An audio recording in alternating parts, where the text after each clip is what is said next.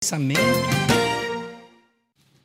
Olha, muita gente imagina que o comportamento compulsivo está apenas associado a drogas e álcool. Só que a compulsividade pode estar ligada a outras situações que provocam prazer, como fazer compras ou passar horas em frente ao computador. Quem não conhece pessoas que, que compram de forma compulsiva, estouram o limite do cartão de crédito, do cheque especial e ainda a conta do banco? Para esclarecer todas as dúvidas, falar sobre, inclusive, tratamento para compulsão, hoje nós vamos bater um papo com o psiquiatra Ciro Massi. Está com a gente de novo aqui no programa. Será que eu sou compulsivo? Bom dia, Ciro. Tudo bem? Como vai? Muito bom estar aqui. Olha, então, a, a, existem dois tipos. A gente tem que diferenciar dois tipos de comportamento. Uhum. Uma coisa é o indivíduo ser viciado em alguma coisa. Ah, o vício pode ser em qualquer coisa. Por exemplo, ele pode ser por álcool, pode ser por droga, pode ser por atividade física. Tem gente que é viciada em fazer duas, três, quatro horas, acaba até se prejudicando de tanta atividade física. É raro, mas acontece. Quer dizer, não respeita os limites do próprio corpo. Não né? respeita os próprios limites, né? Tá, tá, viciado naquele comportamento. Existe um outro tipo de comportamento é, que ele tem por objetivo a evitar a, um certo tipo de pensamento. Então, acho que todos nós, por exemplo, já tivemos essa experiência de passar um pensamento que, que é desagradável dentro da sua cabeça e você, por exemplo, começa a cantar, você muda de assunto, você liga o rádio, você vai para a televisão, você sai andando, enfim, você usa algum ritual, essa é a palavra-chave, para tirar aquele pensamento da tua cabeça. Então, a, a maioria dos comportamentos chamados compulsivos, eles são feitos para isso, para retirar alguma, alguma coisa da, da sua cabeça. Então são dois, dois problemas que são eles se, são imbricados. Acabam se encaixando. Acabam né? se encaixando, né? Mas o psiquiatra, ele, o, o, especialista, ele vai ter que diferenciar qual é a origem. Se é um ritual para afastar algum pensamento da cabeça ou se o indivíduo acabou ganhando uma, uma compulsão, não para afastar alguma coisa, mas porque ele se habituou em excesso. Então, ele precisa cada vez mais daquele comportamento para sentir prazer. Então, eu tenho que dissociar as coisas, na verdade. A compulsão e, e manias. Seriam manias? Não, é não é bem mania. Mania é não? é outro termo é técnico, outro termo, né? É, é, não, mas seria vício. Vamos, vamos chamar assim de vício, vai, para dar um termo bem popular. Né? Não é bem vício, mas uma dependência, né? uma uhum. dependência do comportamento.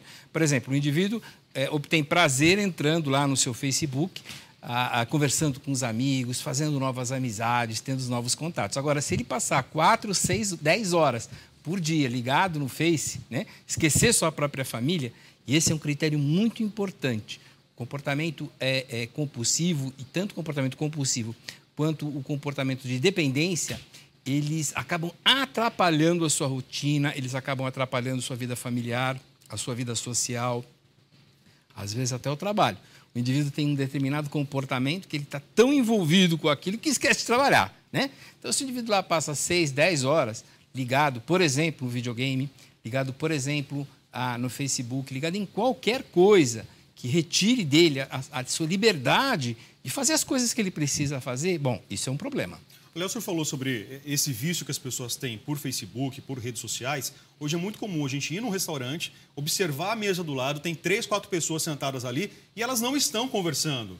Elas estão cada um voltada para a tela do seu, do seu telefone, do seu iPhone, do seu aparelho, somente ligado na rede social e não trocam uma palavra entre si. Isso é cada vez mais comum no transporte público, no ônibus, no metrô, às vezes pessoas andando pela rua e o celular ali na mão e a pessoa conectada naquele mundo, na tecnologia, alheia a tudo que está acontecendo ao seu redor. É verdade. Nós estamos perdendo essa capacidade. Isso não é bem um, uma, uma, dependência. Uhum. Isso é mais uma, um, um hábito social que nós vamos ter que, com o passar do tempo, corrigir. Né? Se você prestar atenção em, em outros países que cultivam muito mais o relacionamento entre as pessoas, isso não acontece tanto, não. Isso é uma coisa que está acontecendo Os muito. países de cultura oriental. Tanto os países de cultura oriental, como alguns países, por exemplo, da Europa, que a gente pode observar, é, isso não está acontecendo com tanta frequência quanto a gente vê por aqui. Né? Na verdade, é de mau tom, é feio fazer uhum. esse tipo de coisa. Né? É, é, é evidente, quem vende esse tipo de tecnologia está mais interessado em que as pessoas não conversem, que elas fiquem lá ligadas na, naquela coisa conectadas daquela forma. Conectar, né? é, conectadas o tempo todo. Mas a gente precisa botar um, um, basta nisso, né? Quer dizer, a gente precisa recuperar essa, essa capacidade de, de, de relacionamento humano. É, só para completar essa capacidade de relacionamento humano, a importância dele, existe um, um tópico dentro de saúde mental que a gente chama de inteligência emocional, né? Quer dizer, a capacidade que você tem de lidar com as suas próprias emoções é um fator determinante para a sua saúde física e para a sua saúde mental, até mesmo para a sua capacidade de trabalho. As pessoas que têm melhor inteligência emocional têm melhor desempenho profissional. Pois bem, dentro das capacidades de inteligência emocional está o quê?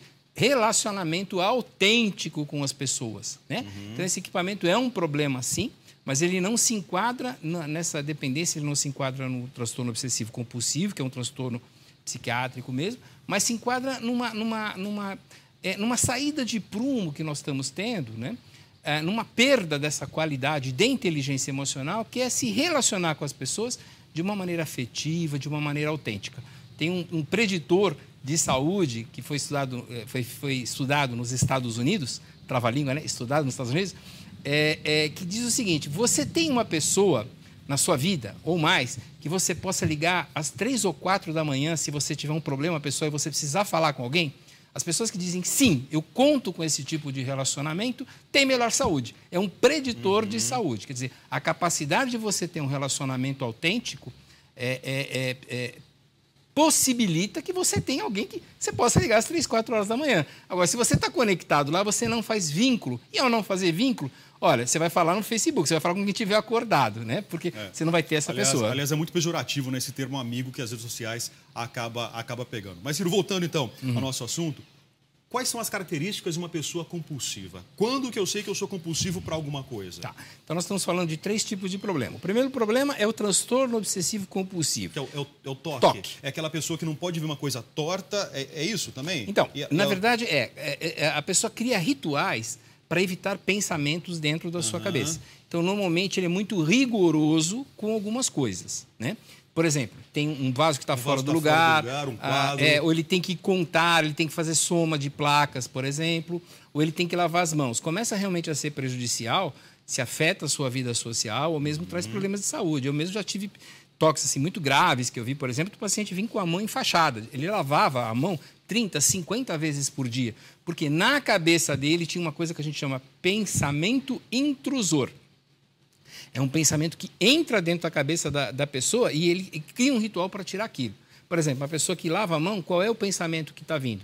Eu estou contaminado, eu estou com bactéria aqui nas minhas mãos, eu vou ficar doente. Então, ele começa a lavar as mãos. Então, esse pensamento intrusor, é, o ritual serve para isso, para tirar esse pensamento. Esse é um problema. O segundo problema é o problema da dependência de um comportamento que visa a busca do prazer. Então, nós podemos buscar prazer, só que isso sem limite. Todo prazer tem um limite, né?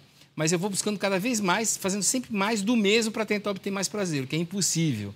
Por exemplo, pode ser até atividade física, fazer 8, 12 horas por dia, se não é um, um atleta profissional. Gastar de forma desenfreada, gastar ir de forma... shopping, esfolar o cartão de crédito. Sem dúvida. Eu estou buscando. Pra... Uma coisa é buscar o prazer uhum. para eu comprar uma coisinha. Né? A outra coisa é ficar cada vez mais buscando isso. Isso não tem fim. Porque existe uma, um, um fenômeno é chamado, lá vem palavrão, hein? Acomodação hedonística. O que, que, é isso? Acomodação hedonística. Acomodação hedonística. Então, o prazer que você obtém né, no consumo de qualquer coisa, aliás, no prazer, é, é, é, no contentamento, vamos chamar assim, ele é limitado.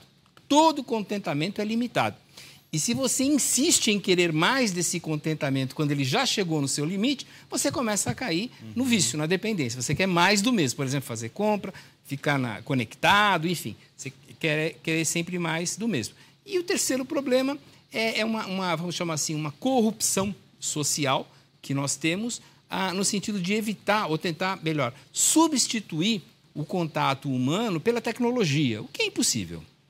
As pessoas acabam caindo realmente nessa situação acabam caindo nessa situação. Então, o indivíduo ele perde a sua capacidade de fazer vínculo, ele perde, ele diminui a sua capacidade de conhecer pessoas. O que é fazer vínculo? É compreender o indivíduo, compreender o outro universo. Como é que eu ganho tolerância? Como é que eu não fico aquele o rei da cocada branca, né? A última, a última, a última tuba, tubaína gelada do, do, do, do deserto. Eu começo a entender outros universos. Eu tenho que, eu tenho que ter tolerância, eu tenho que aprender a, a, a, ter uma coisa que a gente chama de, de compaixão, sofrer junto. Quer dizer, uhum. eu tenho que me preocupar com o outro, eu tenho que entrar em contato com o outro, eu tenho que não apenas a, a, ser ouvido, mas também ouvir.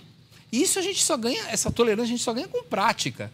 Eu não tenho como aprender a conversar sem ser conversando. Eu não tenho como aprender a tolerar a dificuldade alheia e eventualmente ser útil se não entrar em contato com isso. Né? Como é que eu posso? Se eu não botar a mão na massa, é mais ou menos como nadar numa piscina.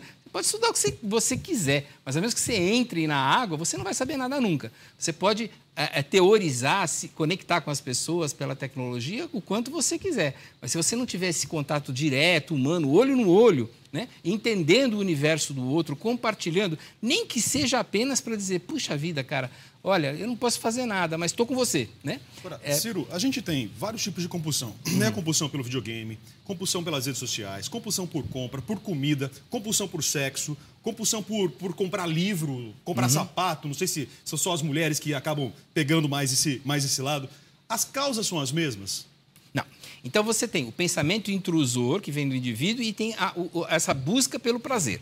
Né? Uhum. Então, por exemplo, o, o transtorno obsessivo compulsivo vem um pensamento do tipo: olha, eu estou contaminado com bactéria, eu vou lavar minhas mãos. Então eu lavo 20, 30, 50 vezes por dia as minhas mãos. Esse é um tipo de transtorno. Okay.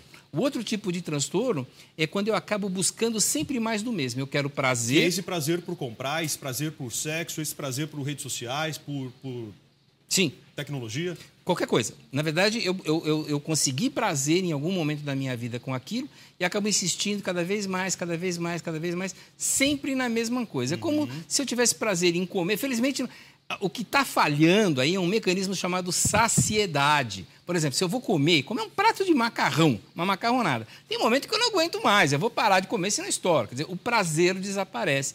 Mas é essa sensação de saciedade para qualquer coisa, comprar sapato, sexo, seja lá o que for, ela, tem, ela, ela pode começar a falhar. Pode começar a falhar por alguns mecanismos emocionais ou mesmo bioquímicos. É, é são alguns transtornos na, na, na, química do cérebro uhum. que fazem falhar esse mecanismo de, como, de acomodação. Como que eu vou me livrar disso? Olha, aí você vai ter que, em primeiro lugar, procurar um especialista. Né? A, a, o, especial, o, o médico especialista chama psiquiatra. Tem gente que confunde pensa que neurologista, por cuidar dos nervos. Existem alguns neurologistas e bastante competentes que estão é, é, avançando para o campo uhum. da chamada Acabaram neuropsiquiatria. Né? É, mas a, a, de maneira geral são os, os psiquiatras, os neuropsiquiatras que os médicos que atendem esse tipo de problema e que fazem o diagnóstico. Então, ele vai ter que ver se aquilo é um problema psicológico, se foi um comportamento que foi aprendido, se foi um desvirtuamento na sua rotina de comportamento, uhum. ou se tem um transtorno bioquímico que está por trás. Por exemplo, Transtorno obsessivo compulsivo é um transtorno de ansiedade, tem uma baixa de serotonina cerebral, isso precisa ser de alguma maneira corrigido. Né? Então, a, o, o, necessário a, a, é que você tenha uma, uma, busca por esse diagnóstico, um diagnóstico apurado, para que haja uma conduta correta. Eu, eu, dei três exemplos de comportamentos distintos, mas aí abre chaves, né? Então é preciso realmente procurar um especialista. Essa sociedade capitalista que a gente vive, essa correria, principalmente das cidades grandes, acaba estimulando mais a compulsão? Olha, sim, ah, existem alguns estudos, é, principalmente em, no, nos Estados Unidos, de algumas cidades que originalmente não tinham tanta competitividade. As pessoas eram, ah, viviam mais, em mais harmonia. Uhum. Né? Ah, ah, quando apareceu a, a, a, competição, quando apareceu principalmente a propaganda, mudou uma crença na, na cabeça das pessoas que dizia o seguinte: olha, você tem que ser melhor do que o outro. Quando apareceu isso, as pessoas passaram a comprar mais, a querer aparentar ser mais. E aí nasce uma questão de competição que realmente deixou as pessoas doentes, literalmente doentes. Apareceu diabetes, apareceu hipertensão, apareceu doença coronariana, onde antes não existia. Então, essa vida doida que a gente diz é uma vida agressiva e competitiva. Então, presta atenção se você não está se perdendo na agressão e na competição, na agressividade e na competitividade. Isso deixa doente. É a pessoa que se julga compulsiva que consegue perceber esse comportamento ou são os amigos, a família ao redor ali que vai acabar dando uma orientação, olha, calma, vamos frear esse seu comportamento? Olha, a, a, no transtorno obsessivo compulsivo, normalmente a própria pessoa percebe. Uhum. No transtorno que é desse, dessa chamada acomodação hedonística, nessa dependência, às vezes a pessoa não percebe. Precisa alguém falar, olha, cara, você está exagerando um pouquinho. Vamos, vamos, vamos ver o que está acontecendo aqui. Ciro Massi, mais uma vez, muito obrigado pela presença, pelos esclarecimentos. Se alguma dúvida ficou, tudo posso, arroba redefamilia.com.br. Maria Cândida, agora é com você novamente.